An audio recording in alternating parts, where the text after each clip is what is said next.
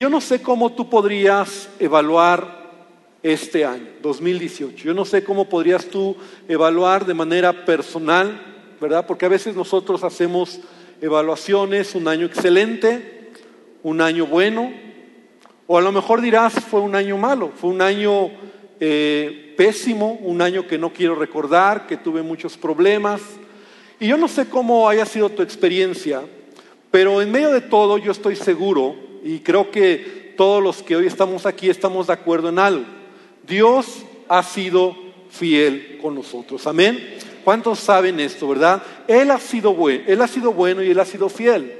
Y como lo he dicho en otras eh, eh, domingos atrás, 2018 es un año de transiciones, es un año de cambios, un año en donde vienen muchos cambios, no solamente para la iglesia, como iglesia nosotros vamos a tener cambios, ¿verdad? Tenemos el último año en este lugar, estamos orando para que Dios nos muestre qué sigue.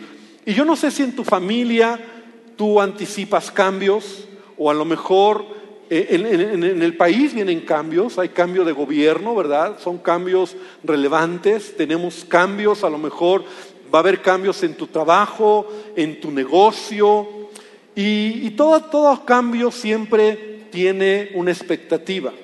Pero yo quiero decirte que en la vida hay dos clases de cambios. Los cambios externos y los cambios internos. Los cambios externos son aquellos que no podemos muchas veces controlar. Cuando hablo de cambios externos, te hablo de aquellas cosas que suceden afuera de ti y que por más que quieres, no puedes controlar. Muchos de nosotros, la verdad es que nos preocupa lo que va a venir y de hecho la preocupación, el afán, el temor, la ansiedad, todas estas expresiones en nuestra vida o sentimientos son un reflejo de que estamos enfocados en cambios externos, pero que quiero que entiendas que no podemos controlar. No podemos controlar muchas cosas. Entonces, cuando tú no puedes controlar algo, pero estás preocupado por ello, te desgastas. O tienes temores, o tienes ansiedad, ¿verdad? Y de manera equivocada te, te enfocas de tal manera que estás ocupándote de algo, teniendo una ansiedad que si me van a correr de trabajo, que si la economía, que si me van a echar de la casa, que si me voy a enfermar, todos estos cambios que en la vida van a pasar, no los podemos controlar. Nadie de nosotros. Y, sabes qué es lo peor? Que, que a veces nosotros estamos enfocados en ello o preocupados por ello. De ahí nace la ansiedad, de ahí nace el temor, de ahí nace el afán. De hecho Jesús en el Evangelio de Mateo, en el capítulo 6, en el versículo 27, Jesús dijo, ¿y quién de ustedes, por mucho que lo intente, puede añadir medio metro a su estatura? Jesús nos está hablando, y todo el capítulo de, Mateo 6 nos habla de eso, del afán, del día de mañana. Jesús dice, ¿por qué te preocupas? ¿Por qué te afanas? Porque cada día tendrá su propio afán. Pero nosotros muchas veces estamos enfocados en ello. Ahora, cuando hablamos de cambios, hay gente que se desgasta en eso. Y, lo digo con mucho respeto, pero hay personas que están enojadas, están eh, desgastadas porque los osos polares están muriendo. Ahora, quiero que me entiendas, no quiero eh, parecer insensible a una situación que pasa en el mundo, pero si tú no puedes hacer algo o no tienes una manera de arreglar aquello, ¿por qué te desgastas en ello. Te enojas porque no hay un cambio en el gobierno, o porque no hay un cambio en tu casa, o porque no hay un cambio en tu colonia, Y hay cosas que tú no puedes cambiar.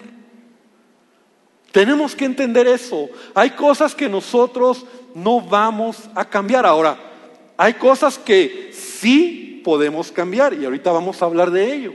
Pero cuando tú estás enfocado en cosas, en cambios que no puedes hacer, sucede algo en tu vida. Te desgastas y te agotas. Es más, yo te diría, te distraes de tu propósito. Porque muchas personas viven así, afanadas, con temores, preocupadas, con angustia, están viviendo en cosas o, preocupadas en cosas que no puedes controlar. Es importante entonces que nosotros entendamos que el cambio tiene que ser, no solamente, o sea, el cambio es algo interno, porque hay cambios externos en los que nosotros no vamos a poder llegar. Ahora, si aquí hay alguien que tiene autoridad o tiene la oportunidad de cambiar ciertas esferas en el gobierno o en tu colonia o en tu familia, por supuesto, hazlo, trabaja por ello, pero no dejes que Satanás te desvíe en esta clase de situaciones que solamente traen a tu vida desgaste. Jesús dijo, no te afanes. Jesús dijo, no te preocupes. Él tiene el control. ¿Y cuántos creen que Jesús tiene control de nuestras vidas? Pero tenemos que tener claro entonces que esos cambios que a veces nos están desgastando, y 2018 es un año donde vienen cambios. Ahora, ¿en dónde vas a enfocar tu visión, tus fuerzas, tu enojo a lo mejor, tu fuerza? En cosas que realmente nada más te enojas por lo que pasa en el polo norte, en el polo sur, pero no puedes hacer nada, o mejor te enfocas en aquello que sí puedes cambiar. Porque te voy a hablar de otro tipo de cambio, y ese cambio es el cambio interno, el que sí puedo cambiar. Es decir, tú y yo somos responsables de que nuestra vida sea cambiada. Tu jardín debe de estar podado y limpio antes de mirar el jardín del vecino. Amén. Tu jardín debe de estar podado y limpio porque incluso de ese jardín Dios te va a pedir cuentas. Hay cosas en las que Dios va a traer a tu vida y te va a pedir cuentas. Quiero que vengas conmigo a una escritura que está en el Evangelio de Lucas en el capítulo 13, en el versículo número 6 al 9. Una parábola que se aplica muy bien a lo que yo estoy hablando del cambio. Y Lucas 13, 6 al 9 dice, luego Jesús les contó la siguiente historia. Estoy leyendo la nueva traducción viviente. Un hombre plantó una higuera en su jardín y regresó varias veces para ver si había dado algún fruto, pero siempre quedaba decepcionado. Finalmente le dijo al jardinero, llevo tres años esperando y no ha producido ni un solo higo. Córtala, solo ocupa espacio en mi jardín. El jardinero respondió, Señor, dale otra oportunidad. Déjala un año más y le daré un cuidado especial y mucho fertilizante. Si el año próximo da higos, bien. Si no, entonces puedes cortarla. Y esta parábola que Jesús nos da tiene la siguiente enseñanza. El jardín es el mundo. La higuera que es plantada eres tú y soy yo. Como hijos de Dios. El dueño del jardín es Dios. Y el jardinero es Jesús trabajando en nuestras vidas, intercediendo por nosotros para que demos fruto delante del Padre. Hay algo que sí Dios espera que cambie. Y eso es tu vida. Dios quiere que tú puedas cambiar. Hay cosas que tú no puedes controlar para cambiar. Y quiero quedar muy claro en este primer punto, porque si tú estás enfocado en querer cambiar, te enojas, te preocupas por cosas que no sabes si van a venir. Este año no sabes si va a venir una enfermedad, no sabes si vas a seguir en tu trabajo, cómo va a estar la economía, cómo va a venir tu familia. Hay cosas que no sabes. Pero Jesús dice, no te preocupes yo tengo el control de ellas. Ahora, Jesús sí dice, pero quiero que entiendas que hay cosas que sí quiero que cambies en tu vida. Porque Él nos ha plantado como hijos de Dios. Y el propósito de la palabra de Dios en nuestra vida es que haya un cambio. Jesús lo dice aquí, que haya fruto. Yo me imagino que de vez en vez Dios mira nuestra vida y observa cómo vas. ¿Ya diste fruto? ¿Ya eres mejor padre? ¿Ya eres mejor hijo? ¿Ya estás cambiando tú? Y entonces cuando el padre no ve que hay cambio, ¿qué dirá? Pero Jesús está ahí diciendo, Señor, dale otra oportunidad. Yo voy a trabajar a través de la obra del Espíritu Santo en esta tierra. El Espíritu Santo que glorifica la obra de Jesús diciendo, yo voy a trabajar en él. Y te voy a decir algo, en la vida, en nuestra vida como cristianos, cada año estamos mejor o estamos peor. Y me gusta esta fecha porque siempre el fin de año nos permite hacer una evaluación. Pero en la vida tú y yo cada año estamos mejor o estamos peor. Quiero que vengas conmigo a una escritura muy interesante. En estos días que yo estaba en cama, estaba leyendo, estaba estudiando y hice un bosquejo que ya no pude compartir un domingo que no vine. Pero este pasaje, segundo de Samuel capítulo 3, versículo 1, quiero que vengas conmigo a este pasaje. Me impactó. Tal vez ya lo había leído, pero nunca me había detenido a verlo de la manera en que hoy te lo quiero compartir. Y dice de la siguiente manera, hubo larga guerra entre la casa de Saúl y la casa de David, pero David se iba fortaleciendo y la casa de Saúl se iba debilitando. Hubo larga guerra entre la casa de David la vida de David, año con año, se fue fortaleciendo. Conocemos la historia. Saúl perseguía a David. Saúl era un hombre que tenía temores, que tenía complejos. Saúl era el rey de Israel, pero nunca logró hacer lo que Dios quería para él por todos los rollos que traía Saúl. Pero lo que yo encuentro aquí, que la derrota de Saúl o, la catacomba, el, momento donde él pereció y perdió todo, no fue de la noche a la mañana, del, del, de un día para otro. Poco a poco. La casa de Saúl se iba debilitando. La pregunta es, ¿Cómo estamos nosotros? Porque sabes, a veces cuando estamos tan preocupados por el cambio de otros o por el cambio de otras cosas o queremos que otra cosa cambie, queremos que el gobierno cambie, queremos que el vecino cambie, queremos que eh, nuestros líderes cambien, queremos que la familia cambie, que todos cambien, pero ¿cómo estás tú?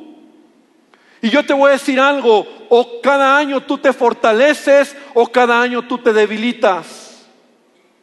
Cuando un matrimonio llega a un punto de divorcio, no es porque un día se levantaron los dos y dijeron, vamos a divorciarnos.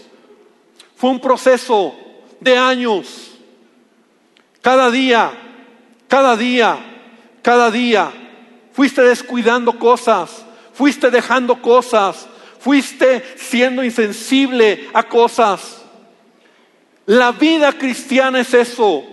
Se trata de acciones día con día. No es que te levantas y dices, ay, pequé. Ay, no sé cómo fue.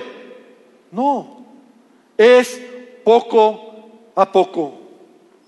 Y en la vida cristiana, cada año, tú tienes que valorar si hoy por hoy tú te has fortalecido o te has debilitado. ¿Eres mejor padre? ¿Eres mejor hijo? ¿Eres mejor esposo? ¿Eres mejor en tu trabajo, en tu negocio? ¿Eres mejor en tu vida personal? ¿O las cosas han resultado peor? Porque el proceso entre David y Saúl, la pelea que Saúl quería matar a David, duró años. Y, conoces la historia. Saúl era un rey tan inseguro, con tantos complejos, con tantos temores, pero en su perseguir a David y querer matar, querer matar a David, él descuidó lo más importante y era el mismo. A él le preocupaba David, pero no entendió que el problema no era David, el problema era él. Un creyente necesita mirar hacia adentro. El religioso quiere que todos cambien. El religioso está diciendo en su mente, ¿por qué no vino mi compadre? ¿Por qué no vino mi esposa? ¿Por qué no vino mi hijo? ¿Por qué no vino alguien para que esta palabra la oyera? Porque siempre estamos esperando que alguien más cambie, porque yo estoy bien. Y yo estaba pensando en esta palabra, y sabes, a lo largo de mi vida cristiana yo he conocido mucha gente que vienen a la iglesia, pero en el fondo vienen porque quieren que cambie su hijo. ¿Me explico? Y, yo vengo a la iglesia y no lo dices, pero dices, Señor, traigo aquí a mi esposa para que Dios la cambie. Vengo con los hijos porque necesito que ellos cambien. No lo dices y tal vez sea tu caso. Pero sabes que he visto que esa actitud en personas en el tiempo no permanecen en la iglesia porque no tienen una motivación correcta. Porque la vida cristiana no se trata de estar mirando que otros cambien, sino se trata de que yo cambie. Amén. Y día a día, tu vida se puede debilitar o se puede fortalecer. Cuando llegan los momentos de crisis en la vida o de problemas, y tienes que entender esto, porque a lo mejor aquí hay alguien que está pasando una crisis familiar, matrimonial, en tu trabajo, en algún vicio. ¿Cómo has caminado en tu relación con Dios? Porque no es de la noche a la mañana. No es que hoy amaneciste ya con ganas de dejar a Dios. Esto fue un proceso de meses o de años. Todos conocemos la historia de Saúl. Saúl en una guerra finalmente acabó muriendo. Lo mataron a él y a su familia. Acabó yendo con una bruja, acabó siendo un desobediente. Y ven conmigo una escritura que está en el libro de Samuel, primero de Samuel capítulo 15, versículo 23. Porque cuando Samuel encara a Saúl por sus desobediencias, esta palabra que va directo contra Saúl, primero de Samuel 15, 23 dice, porque como pecado de adivinación es la rebelión y como ídolos e idolatría la obstinación. Ahora, Saúl tenía todo esto. Saúl era un desobediente, un rebelde, y ya lo hemos dicho. Todo lo que él tenía en su carácter. Pero mira lo que dice enseguida. Por cuanto tú desechaste la palabra de Jehová, él también te ha desechado para que no seas rey. La gota que derramó el vaso, el punto de la caída de Saúl, porque tuvo muchos errores, pero el punto fue que él desechó la palabra del Señor. La palabra de Dios. Este libro precioso, ¿verdad? En este caso para Samuel era la palabra directa de Dios a Saúl a través de Samuel que obedeciera una instrucción que no obedeció. Pero la vida cristiana se trata de poner en alto, obedecer la palabra de Dios. Porque tú puedes conocer la palabra de Dios pero no cambiar. Y de nada sirve. Porque tú puedes oír la palabra de Dios, pero no cambiar en tu vida. De hecho, Jesús dijo en una ocasión, ¿verdad? El hombre insensato es aquel que oye, pero no hace la palabra de Dios. No la obedece. Y el hombre prudente es aquel que oye y hace, obedece la palabra de Dios. Y Santiago dice, sed hacedores de la palabra y no oidores. ¿Sabes que el cambio que Dios está esperando en tu vida y en mi vida es interno? Que tú y yo podamos examinar cómo voy. ¿He obedecido la palabra de Dios? ¿Estoy obedeciendo la palabra de Dios para ser mejor en mi vida? Y ese es un punto en el cual esta tarde yo quiero que tú reflexiones. ¿En dónde estás enfocando tu cambio o tus cambios este año? Si tú sigues enfocado en lo que no puedes cambiar, vivirás preocupado, afanado, temeroso, ansioso y muchas cosas no podemos cambiar la verdad. Pero si tú hoy decides venir delante de Dios, y yo no sé cuántos de ustedes pueden decir junto conmigo, Señor, yo quiero cambiar.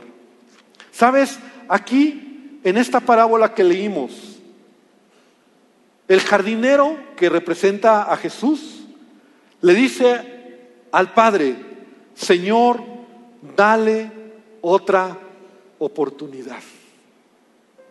Dale otra oportunidad. Es decir, a lo mejor no has cambiado o te das cuenta que ese cambio todavía no ha sido como Dios quiere. Pero ¿cuántos pueden decir, yo quiero que Dios me cambie? Yo quiero ser mejor padre. Yo quiero ser mejor esposo. Yo quiero cambiar. Y, si he dado fruto, quiero dar más fruto. Quiero enfocarme en mí. Quiero enfocarme en mi familia, en lo que, en lo que sí puedo alcanzar. Tal vez yo no puedo alcanzar esferas del gobierno. Tal vez yo no puedo alcanzar esferas del deporte. Pero hay cosas que yo sí puedo alcanzar. Y en donde yo voy, yo puedo alcanzar, es donde yo quiero cambiar primero. Y por eso este año 2018 hemos decidido, como lo veíamos en los anuncios, nuevamente traer este año nuestro devocional familiar. Porque Jesús está diciendo, ¿quieres otra oportunidad? Te doy otra oportunidad. Porque sabes, la palabra de Dios es tan importante que en tu familia se busque a Dios, se ore y se lea la palabra de Dios. Es tan importante que en tu casa se establezca el reino de Dios. Es tan importante que ames la palabra de Dios. Y a lo mejor tú llegas al 2018, de 2017 y dices, no lo acabamos. Fallé. Pero sin que levantes la mano, ¿cuántos decimos, Señor, dame otra oportunidad? Porque yo quiero cambiar. Porque quiero ser mejor padre. Porque no he sido el mejor esposo. Porque no he sido a lo mejor el mejor empleado. No he tenido el mejor negocio. No he hecho bien las cosas. Pero Dios, quiero que tú me cambies. Quiero que en mi casa se busque y se lea tu palabra. Y entonces yo quiero que este año, iglesia, tenemos listos los devocionales para que todas las familias, porque es familiar, y si tú vienes solo, obviamente tú lo hagas, podamos decir, Señor, quiero amar tu palabra. Saúl fue desechado porque él desechó la palabra del Señor. No le importó. Y lo único que te puede cambiar, porque no te estoy hablando de, de, de, algo cambia tú, lo único que te puede cambiar es la palabra de Dios en tu vida. Porque a más palabra, más oportunidad del Espíritu Santo a cambiarte a menos palabra, menos oportunidad de Dios. Y también este año 2018 hemos llamado y hemos tomado este pensamiento, esta visión, un año de expansión. Un año en donde Dios nos habla a extendernos, a avanzar, a crecer, a no quedarnos estáticos. Porque sabes, Dios quiere que dentro de ti empiece a ver y a generarse ese cambio.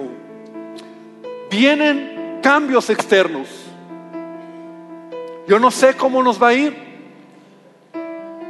Yo no sé cómo van a venir las cosas, las noticias, la información. Pero lo que sí sé es que yo puedo empezar a crecer, yo puedo empezar a expandirme, yo puedo empezar a crecer en mi vida espiritual para que cuando venga aquello yo pueda estar firme para recibir aquello y sostenerme por la palabra de Dios en mi vida. Amén. Eso sí sé, que yo puedo detenerme y pararme firme y creer a la palabra del Señor. Expansión habla de que tú y yo tenemos que avanzar es tiempo de cambio, pero cambio interno. No mirando al que está al lado tuyo, no pensando en el que está al lado tuyo, o el vecino, o el gobierno, o el mundo, o no sé tanta cosa que estamos desgastados porque esos cambios no se dan. Pero si yo cambio en mi relación con Dios, en mi comunión con Dios, entonces voy a ver la gloria de Dios en mi vida. ¿Cuántos lo creen? ¿Cuántos creen que Dios quiere bendecir tu familia? Que Dios quiere bendecir tu casa. Entonces quiero que abras tu Biblia ahí en Isaías 54, versículo 2 y versículo 3. Y la visión de expansión tiene que ver con esta escritura también, en donde dice, ensancha el espacio de tu carpa, despliega las cortinas de tu morada, no te limites, alarga tus cuerdas y refuerza tus estacas, porque a derecha y a izquierda te extenderás y tu descendencia desalojará naciones y poblará ciudades desoladas. La palabra de Dios es extiéndete Es un año de expansión. Es un año de creer que la gloria de Dios va a venir sobre tu vida. Pero ese cambio, esa gloria, no la vas a ver si no empieza en tu decisión, en tu determinación. No esperes que otros cambien para que tú cambies. No te amargues porque el gobierno no cambia, porque a lo mejor nunca cambia, pero si tú cambias, entonces habrás hecho mucho. Y te voy a decir algo, el día que llegues a la presencia de Dios, el Señor te va a pedir cuentas de ti y de lo que tú tenías que cambiar. No de lo que tú no alcanzabas a cambiar. Este año es un año donde Dios quiere que nosotros ensanchemos nuestra visión y nos expandamos, avancemos y no nos quedemos estáticos, porque lo mejor está por venir. Amén. Las cosas que Dios va a hacer en tu vida y en tu familia son grandes. Él no ha terminado, pero tenemos que empezar con nosotros. Y quiero invitarte esta tarde a que ahí donde estás inclines tu cabeza. Y yo quiero que reflexiones por un momento. Cada año te fortaleces o te debilitas. Cada año tu familia se fortalece. Cada año eres mejor o eres peor. No es de la noche a la mañana las caídas, los pecados, el alejarse de Dios, es porque gota a gota fue cayendo sobre esa roca y finalmente la partió. Así tu vida, ¿te debilitas o te fortaleces? Si estás tan enfocado en cambios de otros, entonces déjame decirte que estás desgastándote mucho en algo que no te va a llevar a ningún lado. Si estás tan enfocado en mirar la paja de otro y te olvidas de la viga que está en ti, no te va a llevar a ningún lado. Pero hoy la palabra de Dios para mi vida, para tu vida es, empieza tú. Empieza tú. Empieza. El Señor hoy te dice, tienes una oportunidad. Tienes una oportunidad. Y así con tus ojos cerrados, Espíritu Santo, empieza a ministrar cada vida. Y yo quiero invitarte a que ahí tengas tus ojos en adoración al Señor y reflexiones los cambios que hay que hacer.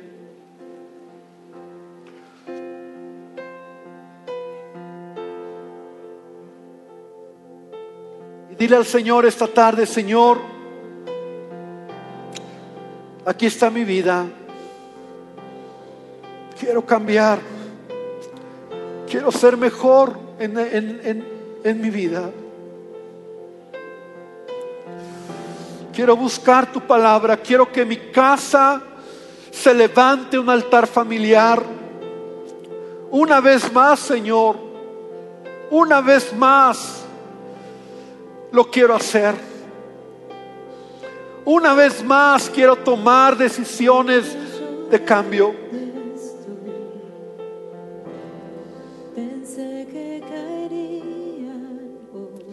Es lo que tienes que hacer.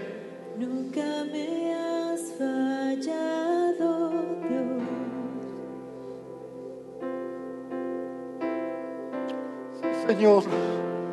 La espera terminará. Sé que has vencido ya. Escucha esta letra.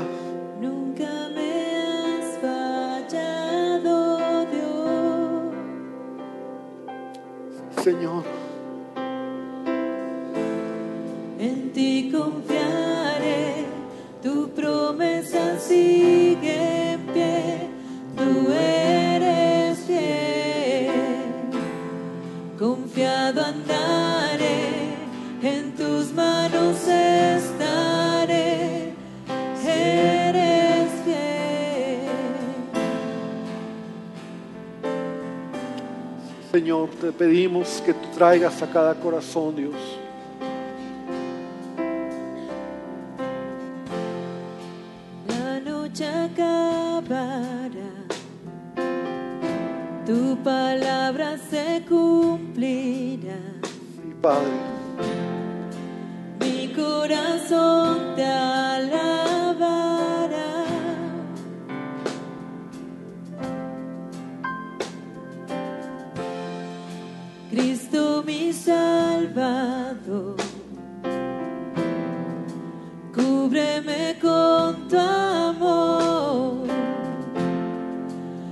Corazón te alabará.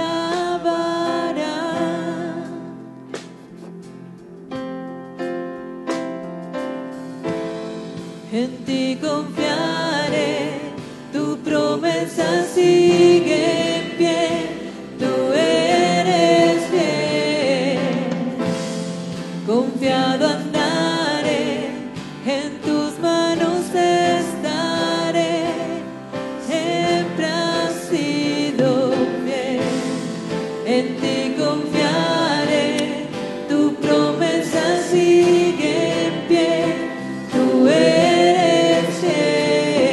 esta letra. La promesa de Dios es fiel. Y hoy Dios te dice, Hoy Dios te dice, Él quiere bendecir tu vida. Yo no sé si tú estás dispuesto a decirle esta mañana al Señor, esta tarde, Señor, cambia mi vida. Señor, aquí estoy. Yo quiero que tú cambies y yo quiero tomar la decisión de empezar y de continuar. Y si es tu decisión, yo quiero invitarte a que te pongas de pie. Que tú le digas hoy a Jesús, Señor, aquí está mi vida. Yo quiero un cambio, que tú sigas la obra que has comenzado. Se trata de un cambio interno, un año de expansión. Mueves montañas, yo creo en ti. Sé que lo harás otra vez. Abriste el mar Dile al Señor esta tarde, obra en mi vida, Señor.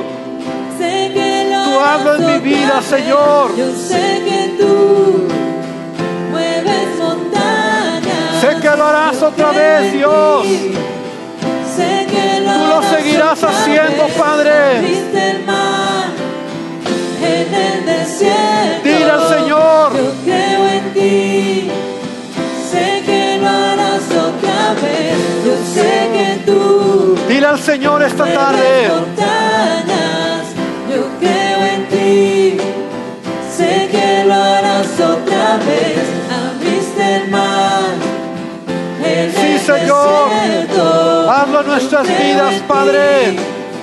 Sé que lo harás otra vez. Yo sé que tú Yo sé, Señor, que tú lo vas a hacer. montañas. Cambia mi vida, Dios. Yo creo en ti. Sé que lo harás otra vez. Abriste el mar. Oh, Señor, te lo pedimos, Padre. Yo creo en ti. Sé que lo harás otra vez. Oh, sí, Señor, te alabamos, Dios. Quiero invitarte a que levantes tus manos al Señor. Yo te quiero decir que Él desea hacer la obra en tu vida. Él desea que tú hoy vengas delante de Él. Que tú le digas, Señor, cambia mi vida. Señor, aquí estoy. Señor, sigue trabajando en mí. Quiero ser mejor en las áreas de mi vida. Quiero tener éxito. Quiero ser un mejor padre. Quiero ser un mejor esposo. Señor, cámbiame. Hoy Dios te dice, yo lo voy a hacer en tu vida. Empieza a enfocarte en ti. Empieza a enfocarte en tu vida personal. Empieza a tomar decisiones tú y verás la gloria de Dios en tu casa, en tu familia, en tu trabajo, en tu negocio, en tu empresa. Pero deja que el cambio empiece dentro de ti. Expándete y dile al Señor esta tarde, Señor, aquí está mi vida. Señor, yo quiero que tú lo hagas en mi vida, Señor. Tú tráelo. Sí. Señor. Yo creo en ti. Sí, Padre. Sé que lo harás otra vez. Sí, Señor. Abriste el mar en el desierto. Sí, lo has hecho otras veces. Yo creo en ti. Sé que lo harás otra vez. Yo sé que tú. Sí, Señor. Mueves montañas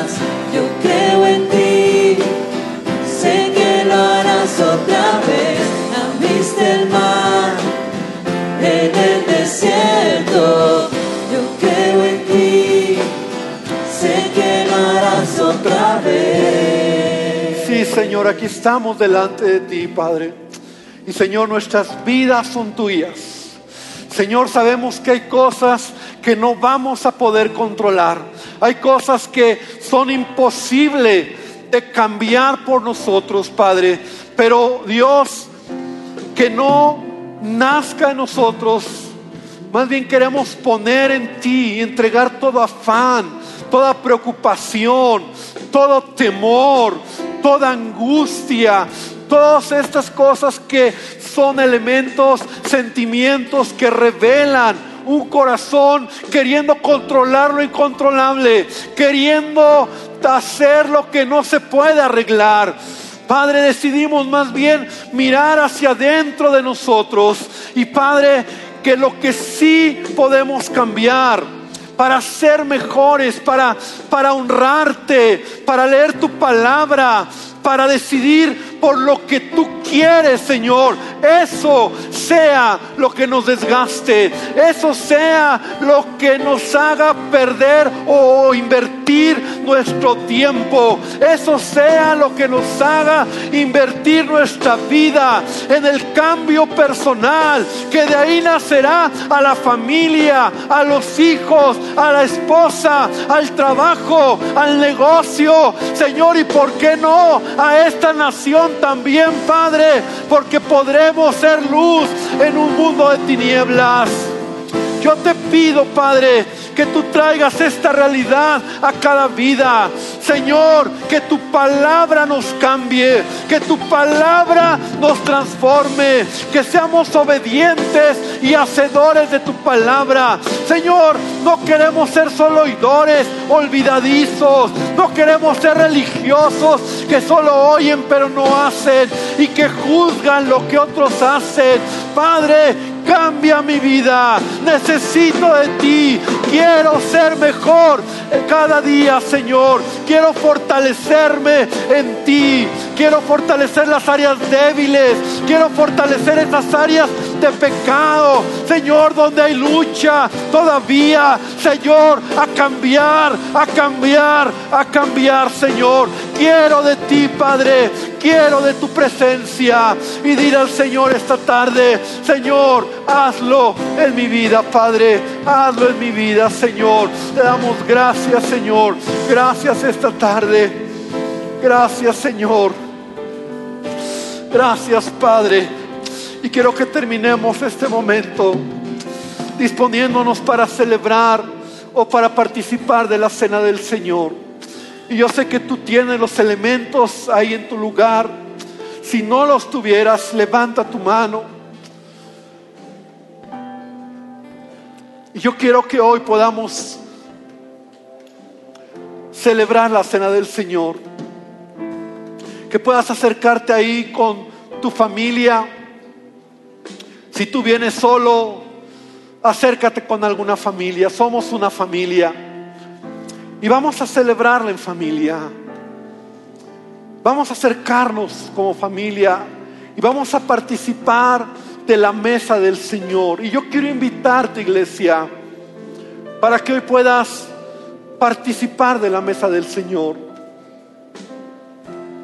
Si tú eres hijo de Dios, si tú has creído en Jesús como tu Señor y Salvador, no hay ningún impedimento para que tú puedas tomar la cena. Y aquí hay algunas copitas que faltan de canes si me ayudan, algunas manos levantadas veo.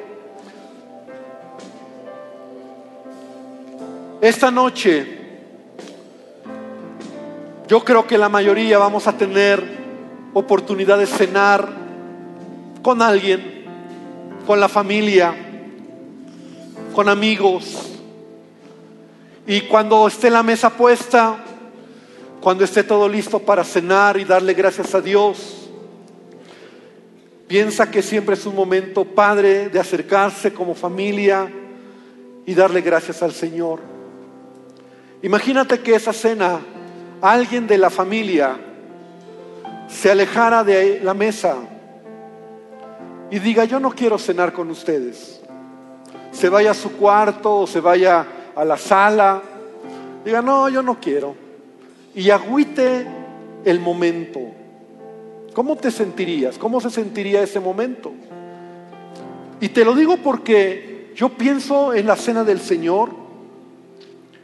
Jesús nos dio una instrucción y nos dijo que el vino y el pan que tomamos en nuestras manos estamos recordando su muerte en la cruz. Y Jesús dijo, cuando él estaba celebrando la Pascua, ¿verdad? Porque era la fiesta que él estaba comiendo con sus discípulos e instituyó la cena del Señor, él les dijo, no comeré más de este pan ni del fruto de la vid hasta que regrese y esté con ustedes en mi reino. Pero la instrucción es, todas las veces que tomas el vino y comes el pan, estás recordando la muerte de Cristo. Te acercas a la mesa del Señor. ¿Me explico? Te acercas a la mesa del, de papá, de Dios. Y le puedes decir, papá, gracias por tu sacrificio. Por eso cuando tú no la tomas, y si eres hijo de Dios, es como que tú te alejas de la mesa y dices, yo no quiero. Ahora, tú a lo mejor no la tomas porque dices, me siento mal, he pecado, he fallado. Y yo te quiero decir, ¿quién de los que estamos aquí puede decir que no ha pecado? Todos hemos fallado. Nos acercamos a la mesa del Padre por el sacrificio de Jesucristo. Nos acercamos a la mesa del Padre porque hay alguien que pagó por ti y por mí nuestros pecados. Y entonces el Padre nos ve justos y nos ve limpios.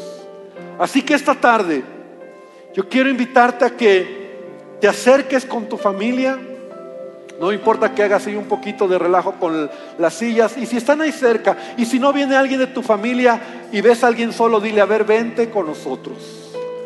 Y vamos a orar en familia.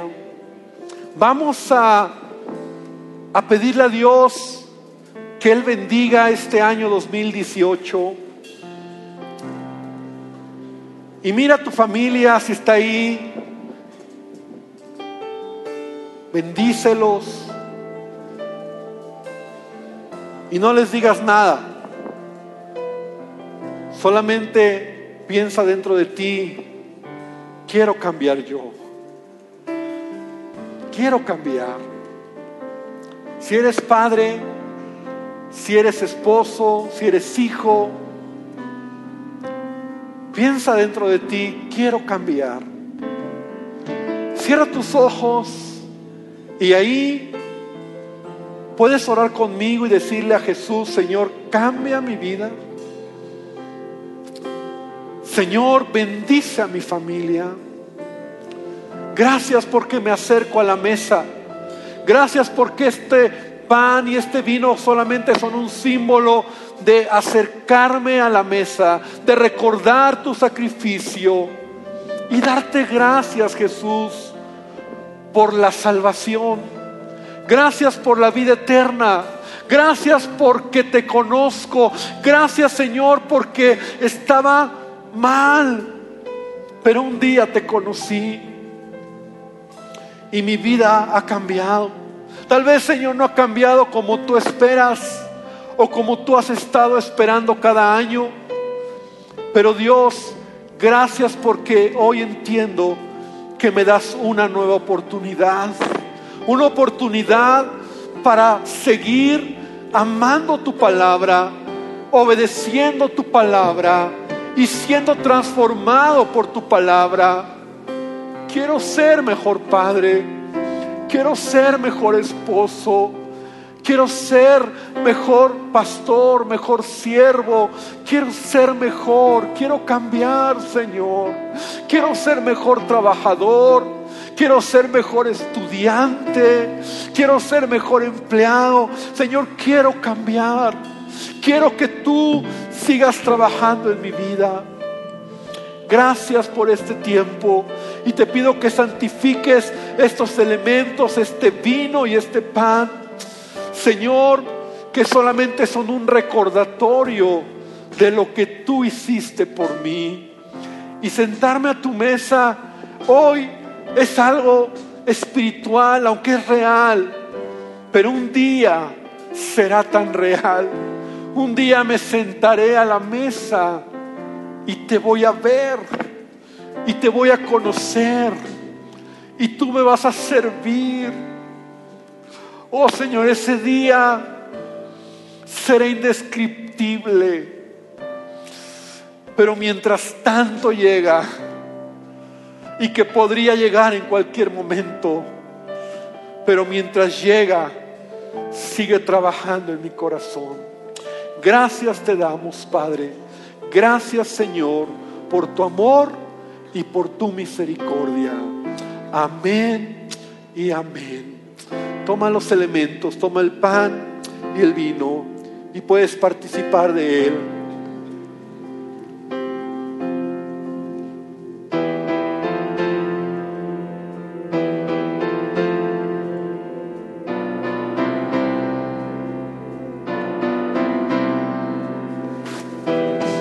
Vamos a terminar esta tarde. Quiero pedirte que aún no te vayas, no hemos terminado, pero vas a terminar solo con esta parte del coro. Yo sé que tú Y vamos a cantarlo juntos. montañas. Yo creo en ti. Y dilo al Señor hoy. Sé que lo harás otra Él lo va a hacer. Abriste el mar. Él lo va a hacer en tu vida. En el desierto,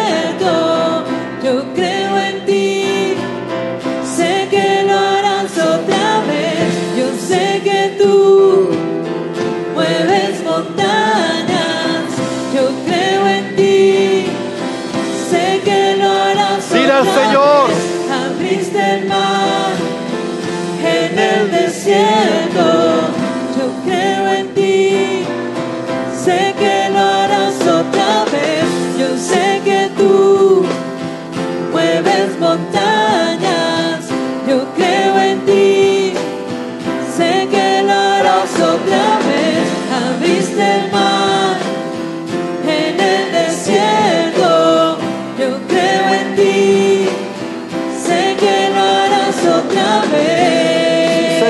Amén, amén, Señor. Sé que lo harás otra vez. Señor. Sí, Padre, te damos gracias esta tarde. Y Señor, te queremos pedir que tú bendigas a cada familia. Señor, gracias por este tiempo. Gracias, Señor, porque sabemos que 2018 será un año de bendición, será un año de cambio, será un año de expansión, será un año, Dios, donde tu gloria se va a manifestar. Padre, gracias porque tú harás grandes cosas, porque hay cosas que no sabemos cómo llegarán, no sabemos cómo vendrán, pero lo que sí sabemos, Señor, es cómo nos vamos a mantener y la manera en que vamos a avanzar, vamos a expandirnos, Señor, para que cuando llegue aquello estemos tan fuertes, tan sólidos, con raíces tan profundas, Señor, que tu gloria se manifieste en nuestras vidas. Padre, bendícenos y bendice a tu iglesia. Hermano, que el Señor te bendiga, que el Señor te guarde, que la presencia de Dios y la gloria del Señor bendiga tu casa, tu familia y puedas ver su favor este año 2018. Gracias por tu presencia. Llévanos en paz, Señor, y bendícenos en el nombre poderoso de tu Jesucristo. Amén y amén, Señor.